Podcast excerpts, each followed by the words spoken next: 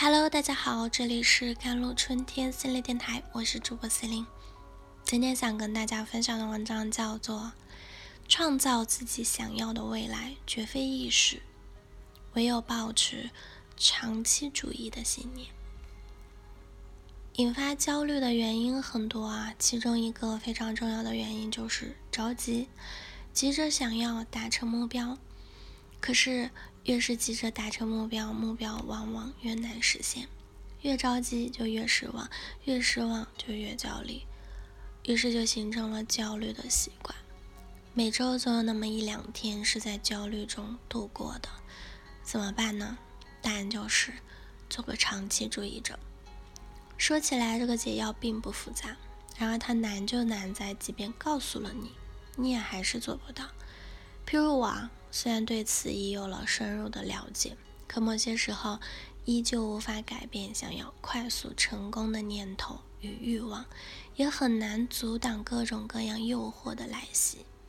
而这正是我们大多数人在一生中成就非常有限的原因之一。如果你跟我一样想要有所成就、创造价值，那么这篇文章就是非读不可。在说到底什么是长期主义之前呢，让我们先来看看与之相对的短线思维者的思维模式与行为方式了。第一个，三种典型的短线的思维者呢，有三种非常典型的，分别是机会主义者、速成主义者以及犹豫的人。机会主义者呢？什么样的人是机会主义者？他说的是那些一看到市场上的某个发财机会啊，就想大捞一笔，捞完就走的人。他们想要的就是这种播种、施肥、浇水的过程，直接就能收获花朵与果实的人生。或者说，他们想要的是快速的、不必花费力气就能实现的财富自由。我周围就有这样的机会主义者。不论什么风来了，他都要掺和一下。房价上涨时，他买房子；比特币上涨时，他买比特币；P to P 过爆时，他买 P to P。但不论哪一种投资方式，他其实从未真正搞懂过。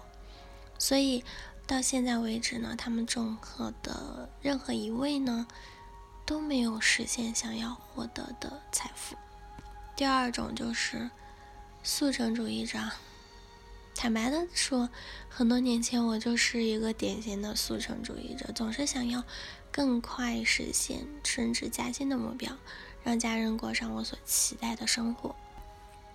那时的我总是心急火燎，却忘记了真正应该关注的是：太想成功，是因为没有想过其实一生是足够长的，所以路应该一步一步的走，馒头应该一口一口的吃。如果想要走几步走完马拉松，或者是一口吃个胖子，必然就会带来意想不到的问题，甚至是极为其严重的挫折。后来回首，自然早已明白其中的缘由啊，没有长期主义的信念，但又很想成功，所以就会急功近利，总是处于焦虑之中。第三种就是犹豫的人啊，什么是犹豫的人？这类人其实是有点像，想要上船前往某处，但又担心船可能到不了自己想去的地方，于是就一脚踩在了船上，一脚踩在码头的地上，一直凑合着，等待着不确定活着的人。这类人既无法彻底放弃想要达到的地方，又无法下定决心走上船去。于是就是这么一直犹豫着。他们不知道的是，在任何时候，任何人的未来都不具有百分之百的确定性，所以未来只是在发生的时候，也就是现在变成现在的时候，才有百分之百的确定性。既然不存在，那就只有一个方法去实现，那就是创造，创造自己想要的未来，绝非易事。很多人正是因为把它想得太过简单啊，没有保持长期主义的信念，认为它应该立刻出现，所以在想要实现未来与无法立刻实现之间，最终走向了旷日持久的犹豫。以上这三种呢，就是最为普遍的短线思维者的思维模式和行为方式了。而不论哪一种，都会给我们带来人生成就的阻碍，以及各种各样的情绪困扰。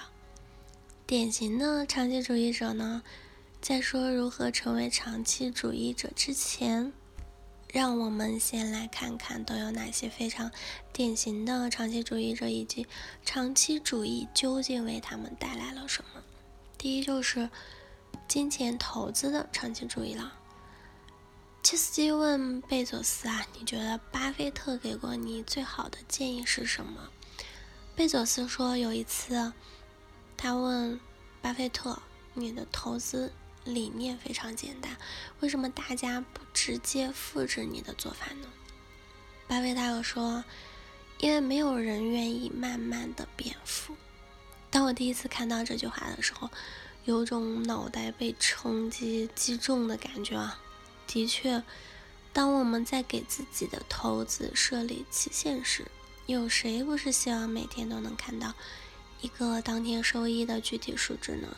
又有谁不是希望在自己三四十岁的时候就已经赚到了足够多的钱？相信百分之九十九点九九九的答案都是做不到。我也一样，所以百分之九十九九点九九的人呢，即使是知道了巴菲特的致富秘密，也不可能成为巴菲特。这就是长期主义对于投资理财的重大意义。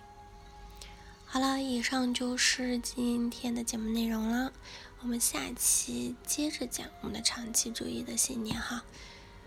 嗯，以上。咨询的话，就请加我的手机微信号幺三八二二七幺八九九五，我是 C e l i n e 我们下期节目再见。